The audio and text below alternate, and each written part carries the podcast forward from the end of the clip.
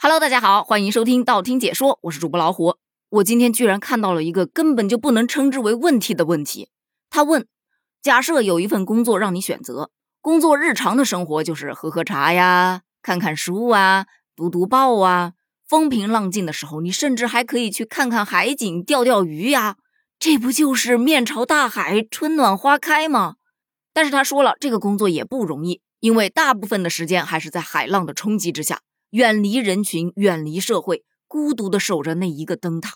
但是，就这样一份工作，可以给到年薪一百二十万呐。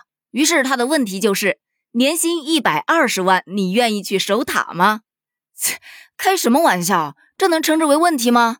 你不如直接告诉我在哪儿上班啊，什么时候上岗啊，我完全没问题。但是看了一眼评论区之后，我发现一个很严峻的问题：这竞争有点太激烈了吧？只要能挣钱，不管啥工作我都可以干。虽然孤独嘛，但是也可以忍。我只要带着我的书，明年到点放我回来考研就行。老板招我，我用不了一百二十万，给八十八万就行，讨个吉利啊。要不给我二十万就行，不然这钱啊我拿着也不踏实。老板，这份工作简直太适合我了，一年一百二十万，还不需要跟人打交道，社恐福音呢。看见没有？这还没开始呢，就已经卷起来了。咱就是说，我一秒都不用考虑，明天直接上岗，行不？像这种既不需要交际应酬，又不需要熬夜加班，而且不需要卑躬屈膝，还能挣到钱，还能挣大钱，谁会不愿意呢？但是你还别说，真有人不愿意。有的人说呀，这守灯塔呀是个高危行业呀，不说被浪拍走吧，每天就听着那个海浪搁那拍呀拍呀，这心理上估计也很难熬吧。但我只想回怼一句：要知道现在有多少工作比这个要困难得多吧？而且危险系数一点也不比这个少。但工资呢，完全没有可比性啊！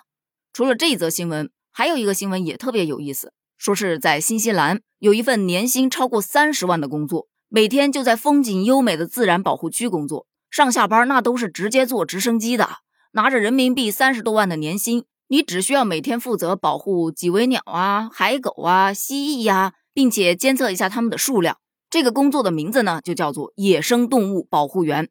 就是这样一份工作，仅仅只有三个人来应聘。你想想啊，坐着直升机通勤，哎，那只有在影视剧啊或者是小说里面才有的情节吧？还得是超有钱的主角标配。这份工作同样啊，不需要跟人打交道，你只需要每天跟动物作伴。每天置身于这风景优美的自然保护区，想想都觉得身心舒畅。于是网友们就又开始应聘了。嗯，麻烦把这个招聘的范围扩大一下啊，扩大到全球就行。倒也不是想挣你那三十多万块钱，主要就是这直升机呀没坐过。我可以去吗？麻烦派辆直升机来接接我，可以吗？但是也有网友很冷静啊，就说这个有可能跟那个敦煌考古的岗位一样，门槛太高了。毕竟像这样的工作还是需要一点专业知识的嘛。两相比较之下，我发现还是那个一百二十万守灯塔的工作比较适合我。咱真不是因为那一百二十万比三十万多，纯粹是因为他说的那几种小动物我都挺怕的。这要是去上班，那是一种纯纯的折磨呀。既然如此，咱们还是先了解一下守灯塔它需要干些什么吧。我就去研究了一下，原来呀，守灯塔其实没有我们想象的那么简单。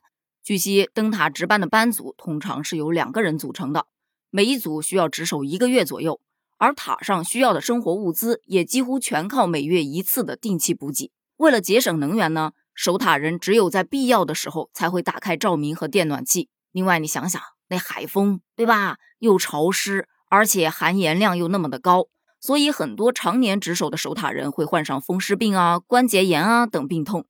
另外，虽说现代航标技术发展的越来越好了，但是灯塔它作为一个传统的导航手段，依旧发挥着重要的作用。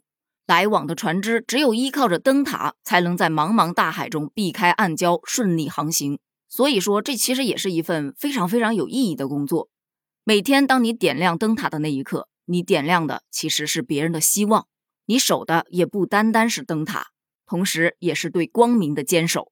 它指引着方向。让那些远在他乡的游子能够安然无恙的回家，所以这份工作虽然很孤独，但真的很有意义。说句实在话啊，调侃归调侃，不知道这个一百二十万是哪儿报的价？我个人嘛是不太敢相信的。对此你又有什么看法呢？